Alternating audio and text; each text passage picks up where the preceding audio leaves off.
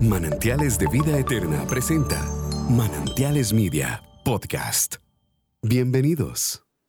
Quiero darles una calurosa bienvenida a un nuevo podcast de Manantiales Media. En esta ocasión hablaremos de un tema muy especial y muy necesario de tratar, como lo es la transición a la adolescencia. Para continuar, voy a pedirles a mis invitados que se presenten vamos a iniciar. Bueno, tengo la bendición de tener pastores como invitados el día de hoy. Así que vamos a iniciar con la pastora Doris. Buenas bendiciones a todos y un gusto estar en este podcast y vamos a aprender todos en, esta, en este tiempo. Buenas, eh, mi nombre es Jennifer y estoy para servirle. Estamos, eh, eh bueno, yo estoy trabajando con la red de jóvenes junto a mi esposo. Aquí presente, Denis, para servirles. Qué gusto estar con estas tres chicas aquí en este podcast. Bienvenidos a todos donde nos estén escuchando, a la hora que nos estén escuchando y donde sea que nos estén escuchando. Qué gusto poder conversar este ratito. Así es, así es. Una bendición poder contar con la presencia de ustedes y más aún, ¿verdad? Sé que nos van a compartir de sus conocimientos, de sus experiencias. Es un tema, eh, yo pienso que es muy divertido a la vez porque vamos a hablar de niños y vamos a hablar de adolescentes. Entonces, es, para mí es un tema muy, muy divertido, hay mucho de qué hablar, pero en este caso, ¿verdad? Nos vamos a enfocar a, a la transición que pasamos, ¿verdad? Digo pasamos porque ya a nosotros nos tocó en algún momento, ¿verdad? Experimentar esta etapa.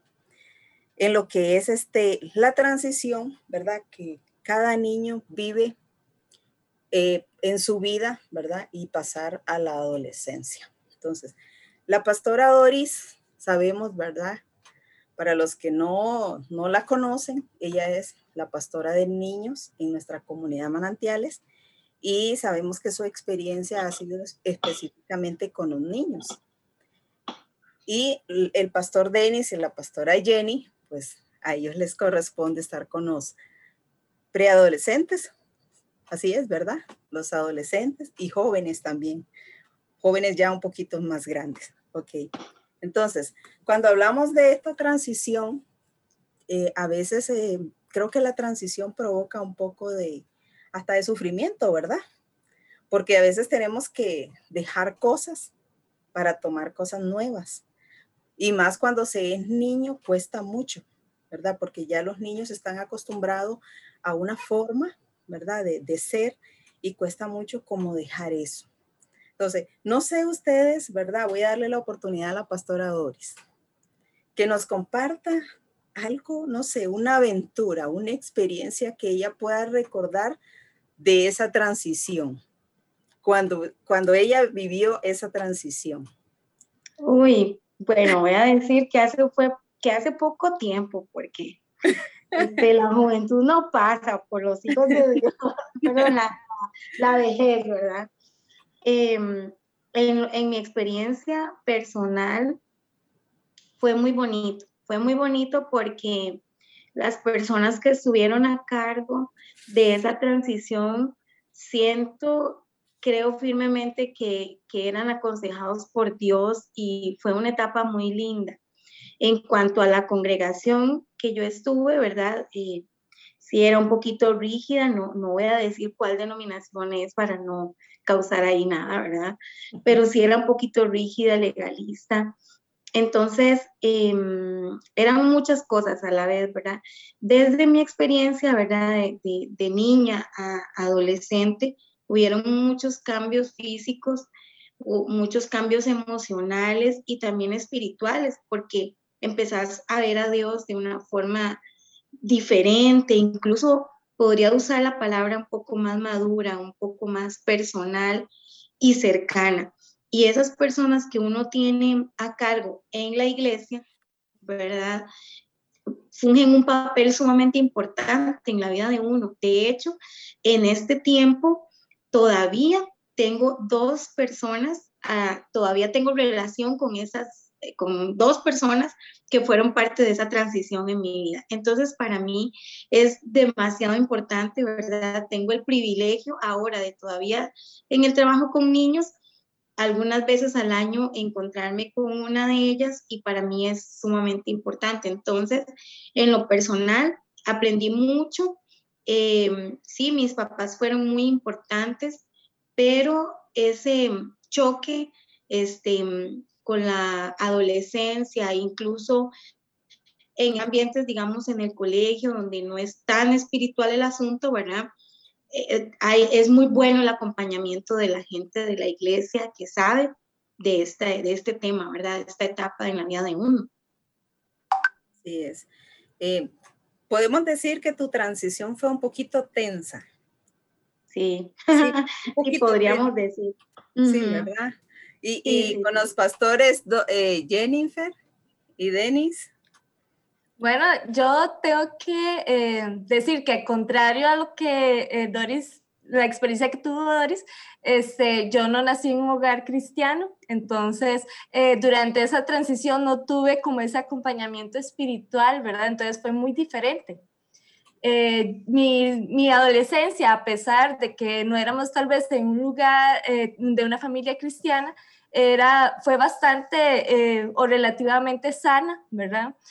Eh, mi familia era muy tradicional, digamos, era un poco, digamos, cuidadosa de que eh, no participara en ciertas cosas, hablábamos mucho de ciertos temas, entonces eh, me hacía no querer participar en cosas que yo sabía que no me iban a hacer bien, ¿verdad? Entonces, más bien, en, muchas veces tal vez en la transición de lo que es el colegio, escuela-colegio, fue el temor, ¿verdad?, de, de hacer errores y equivocaciones que me costaran mucho, ¿verdad? Eh, a pesar de que yo era muy joven, me daba mucho temor por muchas situaciones el equivocarme, ¿verdad? Y que dañar mi vida. Entonces, este, eh, mi necesidad de pertenecer a un grupo, mi temor también a, a, a equivocar y tal vez a, a cometer errores que tal vez eh, dentro de mi familia eh, tenía, ¿verdad? Entonces, todo eso yo creo que sumó a, hasta donde estoy yo hoy en día y de todo lo que he vivido durante este tiempo. Muy bueno, muy bueno, Pastor Denis. Bueno, en mi caso, eh, yo nací en un hogar cristiano. Mis papás inculcaron en mí desde niño el temor a Dios. Y en adolescencia, entre varias cosas que uno tiene que definir, eh, tiene que enfrentarse a la pregunta si la fe en la que lo inculcaron los padres es la fe de los padres o es mi fe. Y en mi caso yo decidí que no era mi fe. Entonces me llevó a una adolescencia y a una juventud donde di muchos pasos por el mundo, muy muy, muy amargos. Ahora ya desde la adultez puedo decir que, experiencias que me llevaron a, a situaciones muy amargas en, mi vida. Pero bueno, aquí estamos. Se cumple la promesa de que cuando se instruye al niño en su camino, aun cuando fuere viejo, no se apartará de él.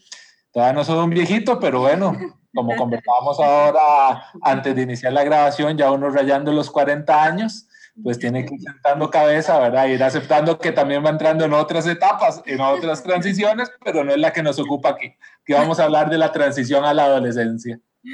Sí, yo creo que mejor nos quedamos en esta etapa, para que nos sintamos más frescos.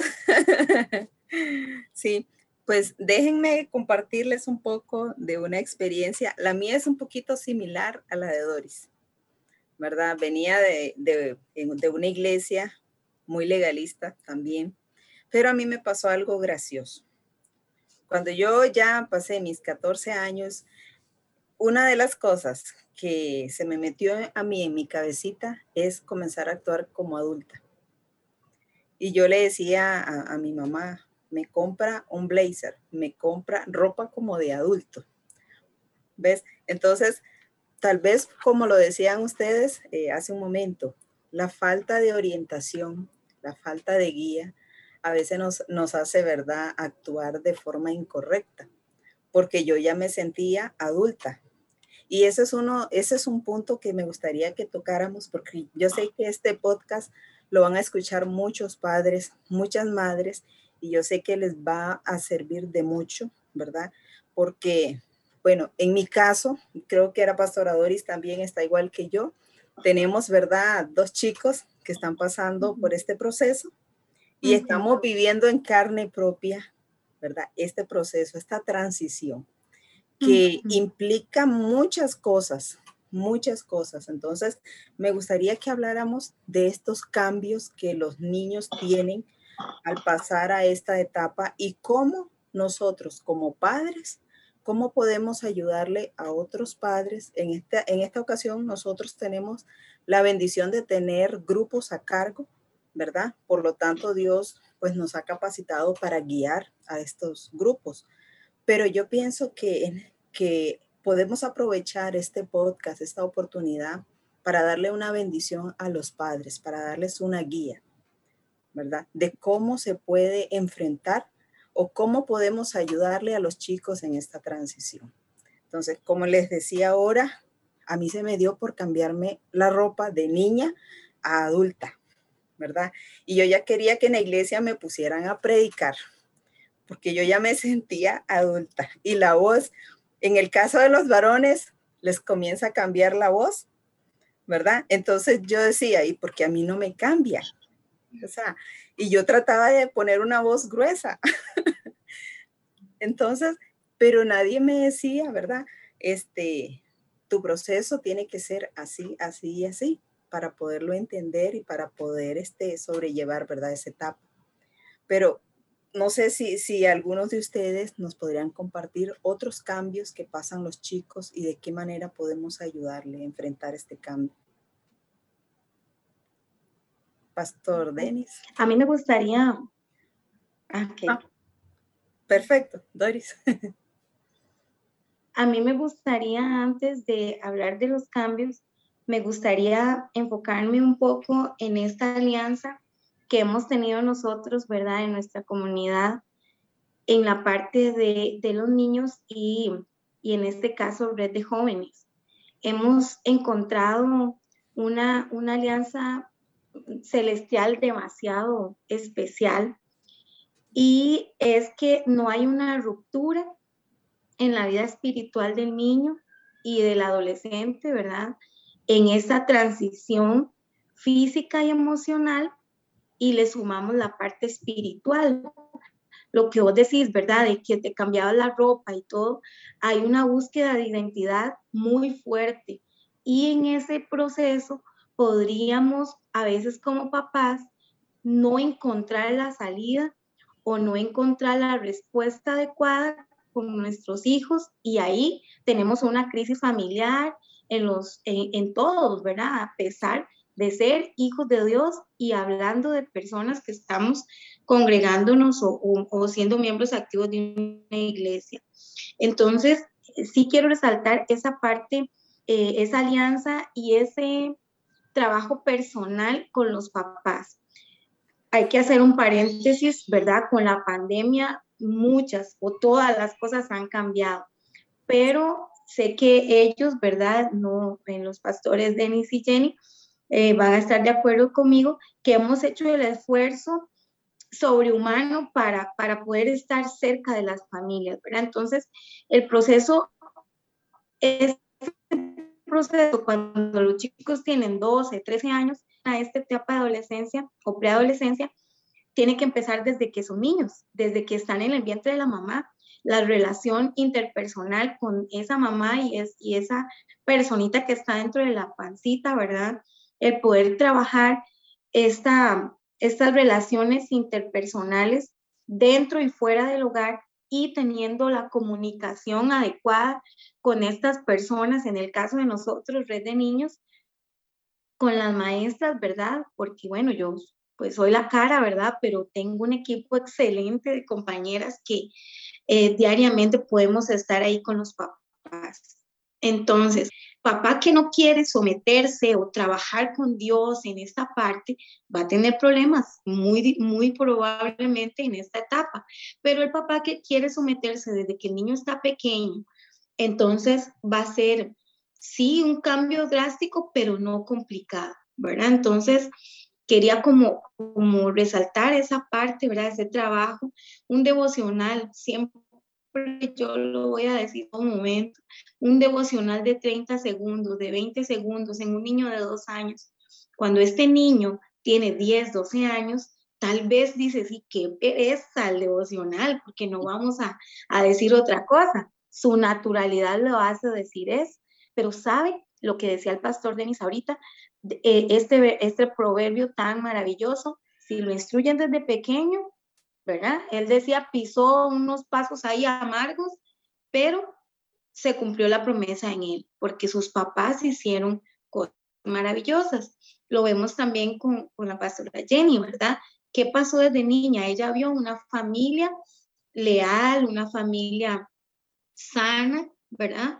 Y aunque dice Jenny, no crecí en los caminos del Señor como tal, pues ahí el Señor estaba invitando a su familia y todo para poder tener ese, ese paso en el encuentro con Dios. Entonces, cuando un niño crece no en un hogar cristiano, porque no precisamente, ¿verdad? Sino que tiene bases, tiene roles definidos, tiene tiempos adecuados, creo que ahí es la preparación para cuando llegamos a la etapa de la preadolescencia, que sí es complicada y demás, podamos salir avantes de este, de este proceso, ¿verdad? Así es, así es, sí. Decías algo, ¿verdad? Clave, ya lo mencionaron los tres. Tiene que ser una instrucción desde niños, desde niños, y no precisamente, ¿verdad? Crecer en un hogar cristiano. Puede ser un hogar no cristiano, pero que haya marcado unas pautas, ¿verdad? De disciplina, de, de convicción, porque alguien, digamos, yo, yo he visto familias eh, que no son cristianas y que no salen de su casa si no les da la bendición a mamá o la abuelita. Entonces, eso es un detalle importante. ¿Por qué? Porque desde niño lo traen, ¿verdad? Pero eh, tal vez quiero irme como un poquito más, más profundo, digo yo, este, les comparto esto y yo sé que después de esto, Pastor Denis y Pastora Jenny también van a, dar su aporte. Eh, he tenido la experiencia con algunas mamás que me, se me han acercado y andan como desesperadas porque me dicen, es que no sé por qué mi hija está rebelde, es que no sé por qué mi hijo no se quiere bañar, camina de hondo. Cuando va para adolescente, ¿por qué?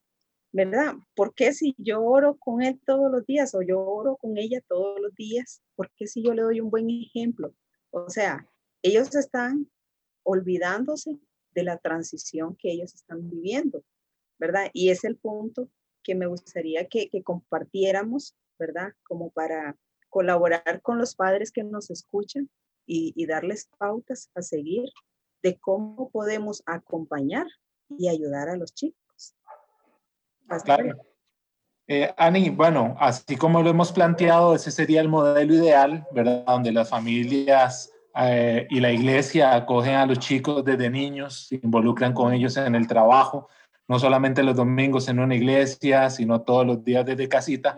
Pero también tenemos que decir que los adolescentes son personas y que Dios trabaja con personas y que así como algunos tuvimos que esperar hasta la adultez para llegar a, a los pies del Señor, otros llegan un poco más jóvenes, pero también tenemos el caso de adolescentes, donde no cuentan con el apoyo de sus papás, donde no nacieron en un hogar cristiano, donde sus papás no oraban con ellos antes de comer o antes de acostarse.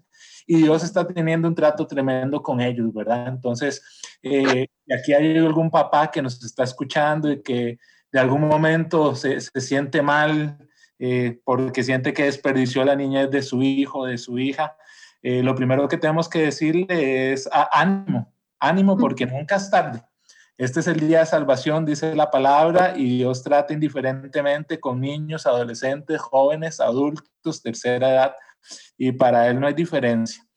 Dicho una vez esto, eh, cuesta, cuesta ver adolescentes y definimos la adolescencia a partir de los 10 años. En la iglesia trabajamos una transición, la mitad la hace la red de niños en el grupo de radicales, eh, comenzando desde los 10 años en la preadolescencia, 9, 10, 11 años, y en la adolescencia de los 12 a los 18 los trabajamos en la, en la red de jóvenes. Y como bien decías, los acompañamos en una serie de cambios que a cualquiera asustan, eh, cambios biológicos, entramos a, algunos cambios en nuestros cuerpos, en la madurez sexual, cambios psicológicos, la manera en la que pensamos, analizamos, abstraemos el mundo, cambios sociales, ¿verdad? Son súper importantes las adaptaciones sociales que comenzamos a, a experimentar, cambios intelectuales y también cambios espirituales. Y nuestra meta es poder acompañar, así como lo dice la, la misión y la visión de nuestra iglesia es poder acompañar a las personas en su crecimiento. Es poder alcanzar y discipular seguidores de Jesús y no es la excepción. Siendo adolescentes, esa seguirá siendo nuestra meta, poder acompañarlos en estos, cambios. No, y qué importante esto que, que menciona Denis, porque eh, como nosotros muchas veces como iglesia hemos entorpecido sin querer o queriendo, ¿verdad? Sin querer queriendo, este, estos crecimientos y ese desarrollo normal en la vida de los adolescentes. Queremos llegar y, y meterlos como en una burbuja, espiritualizar todo lo que ellos tienen que vivir y experimentar como personas, pero no los acompañamos muchas veces los papás eh, se encuentran ajenos de las vidas de sus hijos de forma íntima y no conocen quiénes son ellos. Entonces es más difícil todavía el poder llegar y presentarles eh, quién es Cristo, eh, por qué nosotros vivimos como cristianos, por qué decidimos ser cristianos, por qué actuamos, hablamos como lo hacemos, ¿verdad? Y, y cuando nosotros muchas veces no, no preparamos o no eh, formamos un ambiente donde ellos puedan desarrollar todas estas áreas que ellos han mencionado dentro de la iglesia, pensando lo que es la palabra de Dios, cuestionándonos también lo que dice la palabra de Dios, no podemos desarrollar en ellos un sentido crítico y también nos no, no podríamos desarrollar en ellos una convicción real de por qué creemos lo que creemos. Entonces, muchas veces nosotros, el temor así de que, eh, como el cuento, ¿verdad? Que hace muchos años tal vez se decía, eh, estudiar la palabra de Dios te vuelve loco, ¿verdad? O eso no sé, ¿verdad? No se hace cuando es todo lo contrario, ¿verdad? Sí, te vuelve loco, pero un loco cristiano sano, ¿verdad? Y una persona saludable y sana. Pero lamentablemente lo queremos ver de mala forma y entonces cuando ellos empiezan a cuestionar cosas, eh, por nuestra falta de conocimiento, tanto de quién es Él y, de la palabra de Dios, eh, llegamos y entorpecemos eso y lamentablemente la sociedad y todo lo que trae con ella nos va ganando muchas veces la partida de, con los jóvenes. Sí, así es. De hecho, Anielka, hace unas tres, cuatro décadas la iglesia más bien era, era castrante, era una iglesia que castraba las etapas de desarrollo de los adolescentes. No sé si ustedes se acordarán, iglesias que predicaban, usted no estudie, porque ya viene Cristo. Usted no vaya a la universidad porque la universidad es el anticristo. Usted no se involucre con la tecnología porque el Internet es anticristo. Eh, y cómo... tiene que estar solo en, tiene que relacionarse solo con gente cristiana porque los demás son del diablo. Exacto. Entonces éramos una iglesia que castraba las etapas de desarrollo, ¿verdad? Lo sexual completamente eh, diabólico, ¿verdad? Dios guarde usted a hablar de sexualidad, de sus cambios, de lo que estaba sucediendo en su mente, en su cuerpo, porque inmediatamente se le tildaba, ¿verdad? Como si fuera un depravado. Entonces, eh, hemos cometido muchos errores históricamente y la idea es que podamos aprender de ellos y que como iglesia y familia podamos unir esfuerzos para que juntos acompañemos en estas cinco etapas de desarrollo, estos cinco carriles de desarrollo a nuestros adolescentes. Así es. Eh, en nuestra comunidad manantiales ahora contamos, ¿verdad?, con la gran bendición de que a todas las edades se les trata, a, a todas las edades se les da seguimiento. Contamos con esa bendición. Pero yo pienso que también los padres de, de familias jugamos un papel, pero primordial en esta transición, ¿verdad? Porque eh, es duro, es difícil ver al día de hoy a padres que no se ven como amigos de sus hijos. A veces, eh, bueno, yo he escuchado, ¿verdad? Algunos predicadores decir que nosotros no tenemos que ser amigos de nuestros hijos. Pero yo pienso en lo personal, ¿verdad? A criterio personal, que sí tenemos que ser amigos, porque yo a alguien que no es mi amigo no me le puedo acercar con confianza y contarle algo. Entonces, si yo no soy amiga de mis hijas, ¿cómo ellas se van a acercar a mí y me van a decir lo que sienten? ¿Verdad? En este caso, como les decía, tenemos la bendición nosotros en nuestra congregación de que contamos con estos ministerios que ustedes están dirigiendo y edifican a nuestros hijos. Pero ¿qué pasa cuando estos chicos llegan a su casa? es un constante, es que es un proceso que se lleva no solo dentro de la iglesia, es un proceso que se lleva en el hogar, en la escuela, en la universidad, en la casa primordialmente, ¿verdad? Ahí es donde comienza la lección. Y como decíamos ahora, eh, hay que tratarlos a cada uno de acuerdo a su edad. Cada uno tiene inteligencia y hay que tratarlos de acuerdo a eso. No podemos tratarlo como, como, nosotros, nos, como nosotros nos trataron, ¿verdad? de, decirnos que la Internet es satánica o es diabólica. O sea, son cosas que, que, están fuera, ¿verdad?, del lugar. Entonces, yo pienso que ellos son lo suficientemente inteligentes, ¿verdad? Como para que nosotros vengamos y les salgamos con algo así. No sé, no sé en qué, en qué modo estábamos nosotros en ese tiempo que nosotros sí nos la creímos. Porque yo sí me creí muchas cosas, ¿verdad? Yo sí me creí muchas cosas que me enseñaron al día de hoy a veces lo converso con mi mamá y yo le digo, pero ¿por qué decían estas cosas si en la Biblia no dice nada de eso? ¿Verdad? Pero la bendición, como les decía, ahora las iglesias están mejor organizadas, ¿verdad? Y en el caso de nuestra iglesia, pues contamos con esa gran bendición. Pero eh, creo que podemos darle más herramientas a los padres de cómo pueden enfrentar, cómo pueden, de qué manera pueden acompañar más a sus hijos Ibas a decirnos algo, Jen. Sí, este, muy curiosamente ahorita estaba recordando, eh, bueno, Denis y yo estamos estudiando, ¿verdad? Y el cuatrimestre anterior, eh, de muy vacilón, ¿verdad? Eh, trataba de el libro de Deuteronomio. Estábamos hablando acerca de este libro y casi que a mí me impactó mucho, ¿verdad? El estudiar este libro porque muestra lo, lo involucrado y lo importante o la importancia que Dios le daba la educación familiar o dentro de la familia, ¿verdad? Y eh, cómo él desarrolló durante, digamos, durante todo el libro, muestra cómo Dios desarrolló todas sus leyes basados de que la familia sea responsable de sus hijos, de la sociedad en general.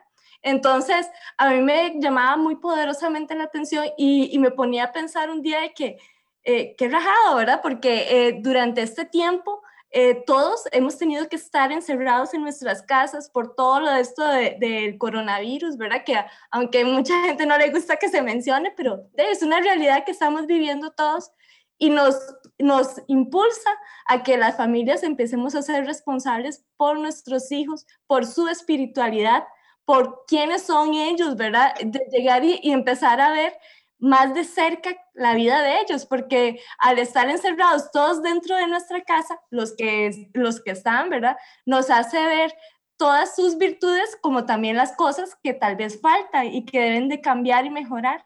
Y esa, eh, o sea, hemos caído, de lo que quiero eh, llegar con esto es de que lamentablemente la sociedad o, o las personas que estamos muchas veces dentro de una iglesia, caemos en el error de pensar de que la iglesia debería resolver todo eso, que en realidad es parte de, lo, de, los, de las labores que debe tener la familia, el cuidar a sus hijos, el velar por su espiritualidad. La iglesia solamente debería de ser un apoyo, pero los responsables reales de quiénes son sus hijos, hacia dónde se van a dirigir, son los papás.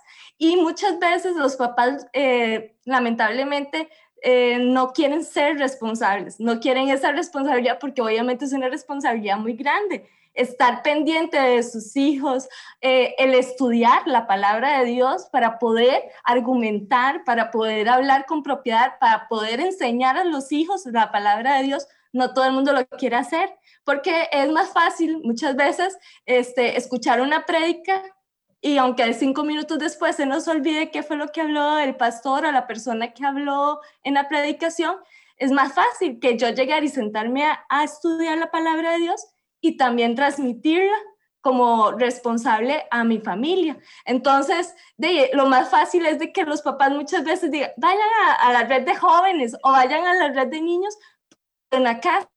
Lo que muestra es de que realmente, aunque vayan a una iglesia, no es una familia cristiana y sigue siendo una familia que lamentablemente hasta se puede llamar muchas veces disfuncional aún dentro de la iglesia, ¿verdad? Y es muy triste porque queremos hijos perfectos, pero no queremos este, trabajar en ellos, en sus vidas, eh, desarrollarlos como personas saludables dentro de esta sociedad y menos eh, sabiendo, ¿verdad?, que es la responsabilidad delante de Dios, que es lo que nosotros estamos construyendo para ellos. Así es. Y es muy triste, es muy triste ver que hay padres que en vez de, de acudir a, a, buscar una ayuda, pero una ayuda de, de, comportamiento, ¿verdad? De ellos como padres ante los hijos, prefieren ir a buscar un profesional. O como, como usted lo decía ahora, mandarlos a la, a la red de jóvenes, ¿verdad? Como que el, el, de afuera me va a solucionar los problemas que tengo aquí adentro, y no es así, ¿verdad? Yo, yo he experimentado eh, con mi hija, ¿verdad? Con Danielka, siempre hemos tenido una relación muy estrecha, pero ahorita en esta transición que ella está viviendo, eh, yo he sentido como que el interés de ella hacia mí ha disminuido. Y no es porque yo me esté portando mal, no, bueno, al menos eso pienso yo, ¿verdad? Es la etapa, es la etapa. Es la, es la etapa. De hecho, yo veo en su carita la emoción de ella cuando ella se está arreglando y vistiendo porque va para la red de ancla. Entonces, eh, digo yo, bueno, no, no, estoy, no estamos haciendo mal las cosas porque ella está motivada por ir al grupo de, de Ancla, ¿verdad? Porque yo conozco eh, amigas de ella que están desesperadas organizando reuniones, a pesar de que están prohibidas, ¿verdad? Eh, organizando reuniones en hogares, en casa, de compañeritos de, colegio, porque no soportan estar con sus padres. Entonces, a mí me gusta analizar mucho y, tratar de entender y aprender también de esto, del por qué los niños, ¿verdad? Adolescentes, preadolescentes, no quieren estar en su casa, ¿verdad? Entonces, ¿qué es lo que hablábamos ahora? Tiene que haber una amistad entre, entre papá y mamá, ¿verdad? Y con los hijos. Y ese es uno de los objetivos, ¿verdad? De este podcast, que nosotros podamos señalar ¿verdad? Señalar estos, estos puntos que nuestros hijos están viviendo y de qué manera nosotros podemos enfrentarlos y ayudarles a ellos, ¿verdad? De manera de que su personalidad no se distorsione, que no les pase la mía, ¿verdad? De, que, de querer actuar ya como una señora. Y es que me hubieran visto regañando a todo mundo, ¿verdad? Mandando a sentar a los chiquitos. Entonces, digo yo, no, mis hijas no van a pasar por eso porque yo ya aprendí, he aprendido mucho y sigo aprendiendo y en, y en este momento estamos aprendiendo más. Eh, Doris, ¿querías compartirnos algo? Sí, quería rescatar algunas cosas y unas palabras claves. Me gusta mucho trabajar con palabras claves para los papás que nos están escuchando y los chicos, porque me imagino que va a haber alguno que otro chico a ver qué estamos diciendo a ellos, ¿verdad? Eh, versiones, equilibrio, una actitud, eh, creo que Denny lo decía ahorita, el reconocer y eh, ánimo, ¿verdad? Porque muchas veces, voy a hablarlo desde el punto de vista como mamá, ¿verdad? Mi hijo, ay, desde que estaba en la pancita, yo lo de el devocional y la música en, la panza y un montón de cosas. Pero ahora hay momentos, yo tengo que decirlo, hay momentos en que él no quiere estar nada con Dios, ¿verdad? Y no por eso es un mal cristiano, es esto y lo otro. Entonces, esta parte, ¿verdad? De, de, de incluso yo poder conversar como, como mamá, quitándome todo título eh, que me ha puesto, ¿verdad? Como mamá y poder llegar a, a donde los pastores, incluso en los, los, los, la gente que lo ha acompañado más de cerca, ¿verdad? Y poder decirle a, a, X chico, ¿verdad? Que ha estado ahí con él, mira, tiene esto, ¿cómo puedo yo hacer esto? ¿Cómo puedo hacer lo otro? Porque uno tiene que ubicarse que uno es papá y en algunos casos está desfasado. Eso es una clave muy importante. La tecnología. Esta, ahorita, ¿verdad? No, no quiero para nada exponer a mi hijo, pero por ejemplo, la parte de esto de los anime y un montón de cosas que para mí es mandarín, ¿verdad? Pero yo trato de, de, de congraciarme, de equilibrarme, de ir al Instagram porque ya Facebook veo que es desfasado para ellos, ¿verdad? Entonces, todas esas cosas, el reconocer yo que necesito herramientas como mamá, el acercarme a él, el entender su etapa, ¿verdad? El estar claro, incluso clara, mi esposo y yo en este caso, de que él tiene amistades que no van a la iglesia, que no son, no voy a ser, no voy a ser hijos de Dios, que no son cristianos, o sea, pero son buena gente. No estoy diciendo con eso que estoy aceptando todo lo que venga, sino que yo voy a estar equilibrada y sé que yo voy a estar doblando mis rodillas, voy a escudriñar la palabra, voy a hablarle con mi ejemplo, porque nada hago yo diciendo la palabra cuando soy una mamá que no doy el ejemplo en nada. Entonces, el equilibrio, mi vida espiritual va a reflejar el cuál es el camino. Hay momentos en que yo no voy a poder decirle la palabra a mi hijo como quisiera, pero sé que el Espíritu Santo está ahí acompañándome y con mi vida y, y la relación que yo llega con mi esposo y demás, yo incluso le digo a las mamás ahorita que están pasando situaciones de rebeldía, entre comillas, con sus hijos. Son seres naturales, son seres humanos, o sea, hay que ponerle el pecho y no estar tranquilos, dormidos en el laurel, pero sí tener las herramientas y no asustarnos. Hay niños de nueve años en este momento que le dicen a los papás cuatro palabras y los dejan callados. Hay niños de cinco años que pegan aquellas rabietas que les sacan el sudor a los papás y no saben cómo manejarlo. Entonces es un aprendizaje en conjunto y yo le digo a los papás ahorita, tranquilos, pero, pero pongámonos a trabajar.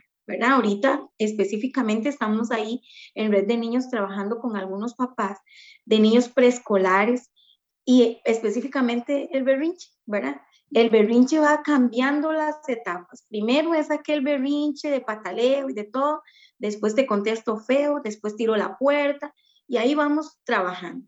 Hay niños que son salidos de cualquier esfera que no presentan ninguna actitud de estas que yo estoy hablando, pero lamentablemente la mayoría de nuestras familias podemos ser muy cristianos, pero tenemos muchas situaciones naturales y humanas que necesitamos acercarnos, necesitamos abrir nuestros corazones y yo les hablo a los papás, no tengan susto en decir mi hijo esto, mi hijo el otro. Creo que al igual que Denis y Jenny, este, Dios nos ha dado la capacidad de escucha y poder trabajar como mamá la transición de mi hijo de radicales a, a, prejuveniles ha sido muy exitosa, ha sido jalada, ¿verdad? Porque la entrada al colegio y el ambiente social es muy fuerte, pero hemos logrado muchas cosas, faltarán otras, pero vamos ahí. Creo yo, este, atravesando ese, ese trago amargo, ¿verdad? Pero que al final no es tan, no es tan, tan difícil si, si trabajamos en conjunto, ¿verdad? Con las personas correctas, acercándonos al colegio, acercándonos a la escuela, trabajando como tiene que ser y reconociendo, o sea, si mi hijo no está siendo obediente, ¿cómo voy yo a ayudarle? ¿Y cuál va a ser mi modelaje como mamá y como papá para que él corrija esas actitudes, porque muchas veces este, solo tachamos y vemos y vemos, pero como yo como mamá yo como papá, ¿qué estoy modelando? Dentro y fuera de mi hogar para, para ellos, ¿verdad? Porque ellos todo lo ven, todo lo ven y ahora tenemos una generación muy crítica que se puede sentar con usted con mucho respeto y decirle, venga papá, venga mamá, que necesito hablar con usted. Y eso a veces da mucho susto. Decías algo, algo importante, Doris, y es decirle a los papás, ¿verdad?, que nos están escuchando, que no vean las, las actitudes de los chicos como que algo malo está pasando.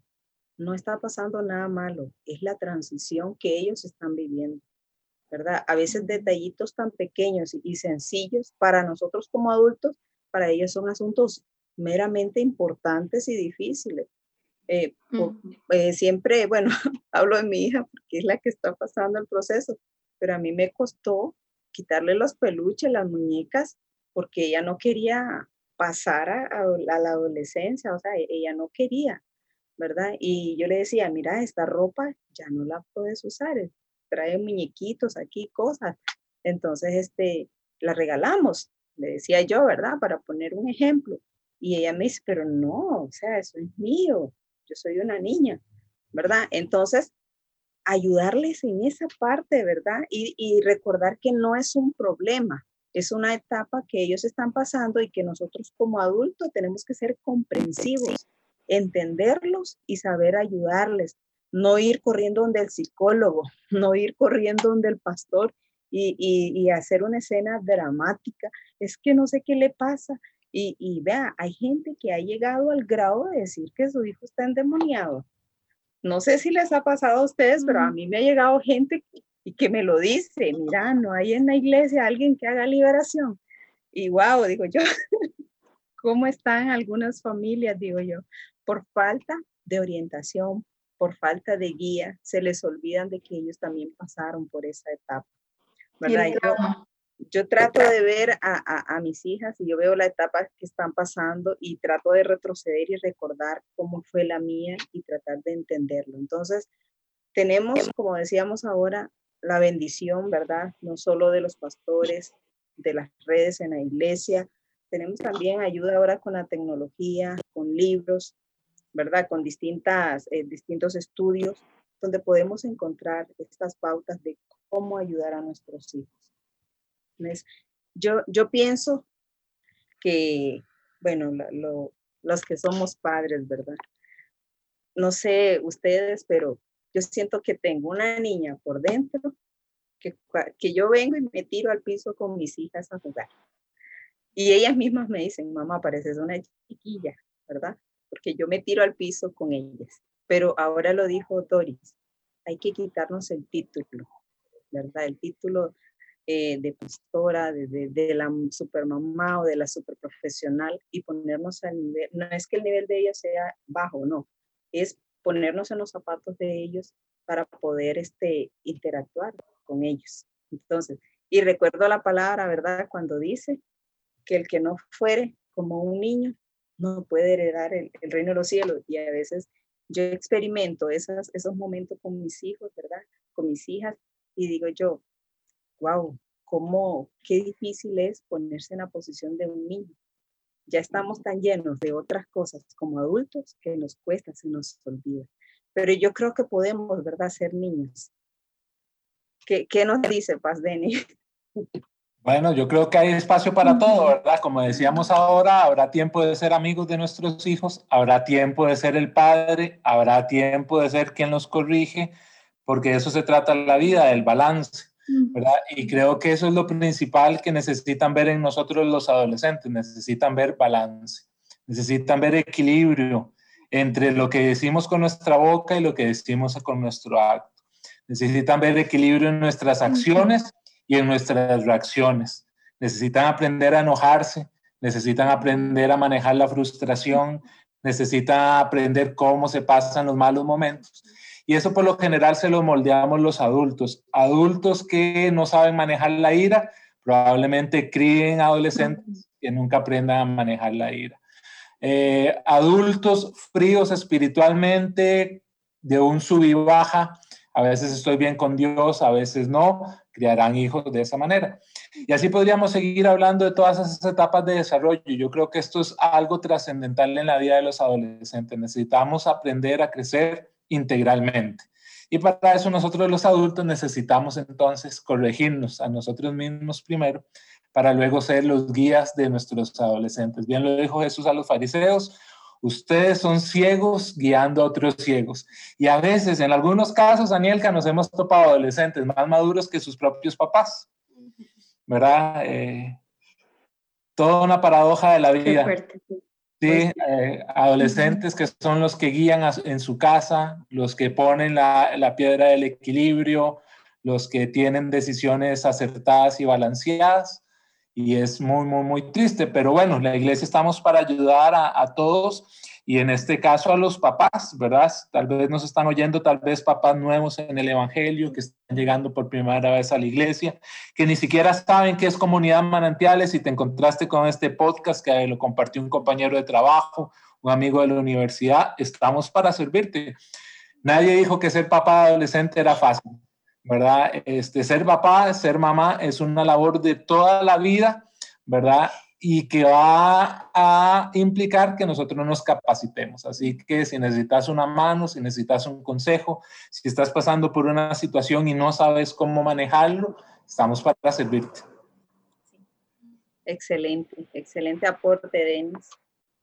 Bueno, ya vamos a ir finalizando. Todo lo bueno se acaba, ¿verdad? este, pero antes que terminemos, me gustaría hacerle una pregunta a la pastora Doris. Tal vez yo también voy a contestar a esta pregunta, tomando en cuenta de que las dos pasamos una infancia bastante similar. Vamos a cerrar este podcast con esto. Dices que tu, tu niñez es un poquito como tensa o hasta reprimida, podemos decir, ¿verdad?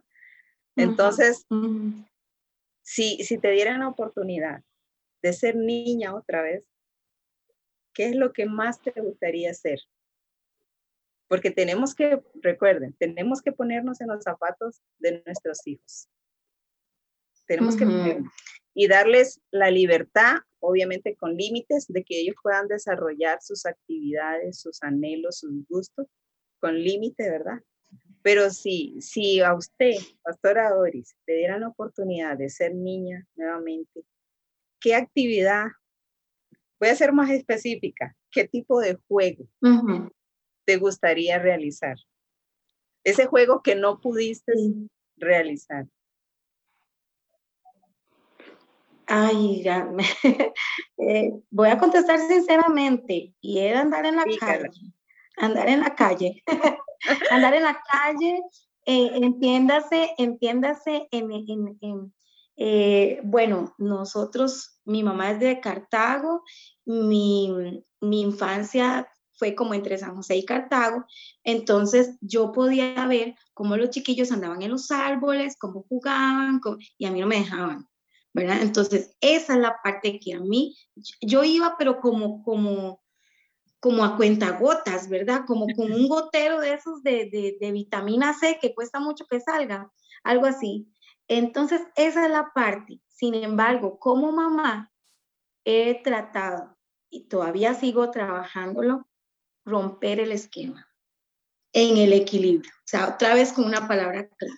Yo no voy a repetir, amo mucho a mis papás, le doy muchas gracias a Dios por ellos, pero hay cosas en que, en que se equivocaron, ¿verdad? Y, en esta parte de, de legalismo y, y, lo que decía Denis ahora, de que Dios y demás, ¿verdad? Es así como que está como por allá en otra esfera y te está viendo y, vas a hacer algo malo y eso es pecado y todas esas cosas yo las quitaría. Entonces, eh, mi mamá decía, si usted sale y se quiebra un pie, ¿qué le digo yo a su papá? Si usted, entonces, e, ese temor y esas cosas yo, la verdad, eh, he tratado como mamá de irlas quitando y experimentar, ¿verdad? Este, ahora con, con, la otra hija que tenemos acá, ¿verdad?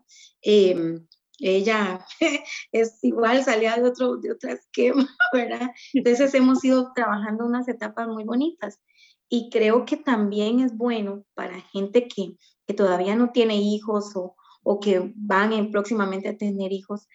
Em, ahora la sociedad no quiere criar.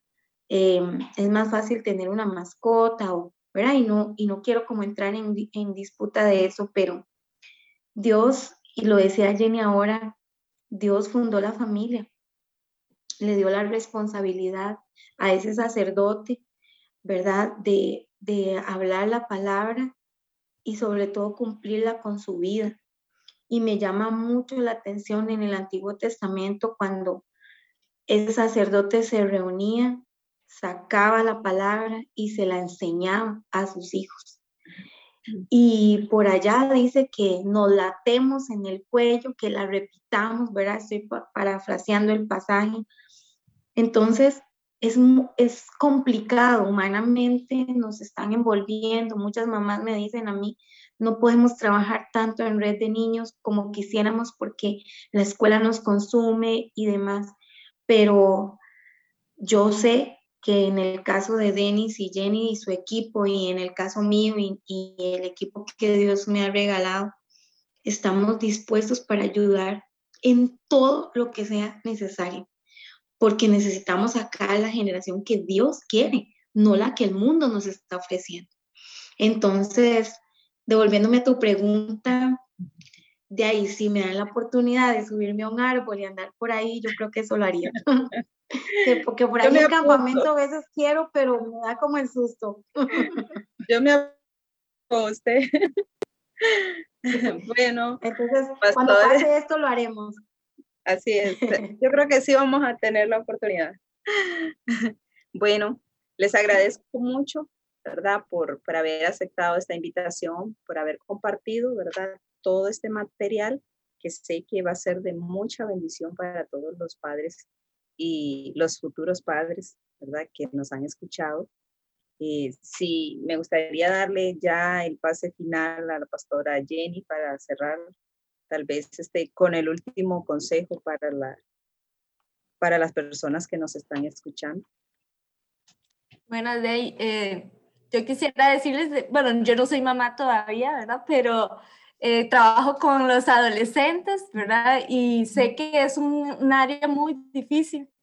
Y lo importante yo creo que todo eso es, eh, como decía Doris ahora, es ser papás genuinos, ¿verdad? Genuinos y reales, ¿verdad? Para que ellos puedan tener eh, esas, esas personas donde ellos se puedan apoyar, tanto cristianos que lo puedan apoyar aún en las, en las cosas como por ejemplo subirse en un árbol, ¿verdad? Yo no tuve el, problema de eso, más bien mis papás me incitaban a que hiciera cosas, eh, saliera un poquito de, de, de mi encierro, ¿verdad?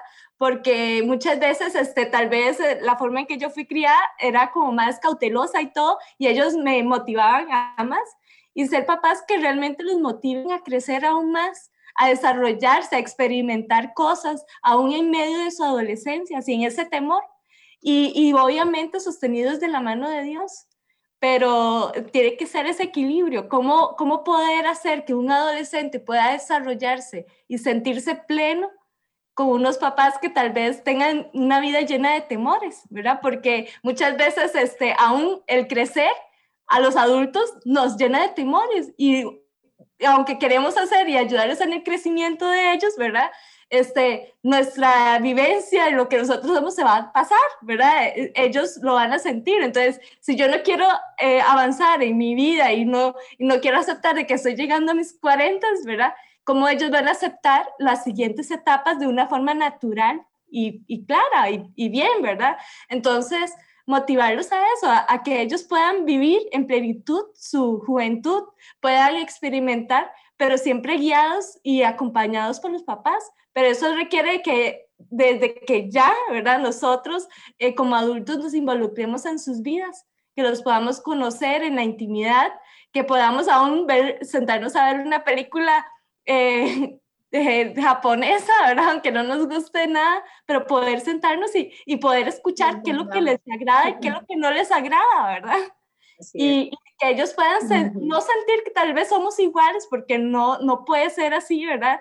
Pero sí que ellos tengan la confianza de decir, mis papás eh, sí les importo, están aquí cerca, eh, tengo la confianza de llegar y decir, mira, me pasó esto y esto, porque no van a encontrar en mí algo que, que simplemente los va a, señalar y a lastimar, ¿verdad? Sino que van a ver en esa persona que lo que quiere es ayudarles a experimentar de forma eh, saludable y adecuada su juventud y lo que el mundo y la sociedad toda rodea, ¿verdad? Y les ofrece. Entonces, eh, siempre en Dios, ¿verdad? Entonces, pero para eso requiere que nosotros seamos equilibrados. Y no significa que entonces tengo que pausarme yo para empezar a trabajar en mi vida, sino que podamos trabajar todos juntos y, y no mostrarnos, ¿verdad? Como muchas veces queremos ser unos papás perfectos, ¿verdad? Que, que no nos equivocamos y todo, y cuando en realidad nos damos cuenta que nos equivocamos y ellos aún mayormente, ¿verdad? Se dan cuenta que,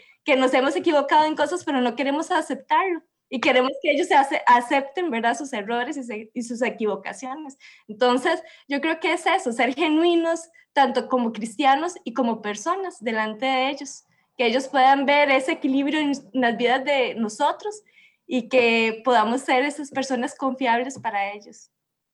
Así es. Bueno, Pastora Doris, muchas gracias. Pastor Denis y Pastora Jenny, muchas gracias por haber estado.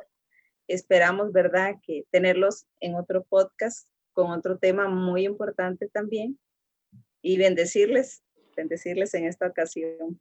Muchísimas gracias y bendiciones también a todos los que nos escucharon. Chao, bendiciones. Buenas noches, muchas gracias. Bueno, buenas noches. muchas gracias y saludos también a todos los que nos vayan a escuchar. Amén, amén. Esta fue una emisión más de Manantiales Media Podcast. Muy pronto en esta plataforma encontrarás nuevo contenido. Te invitamos a compartirlo. Gracias por escucharnos.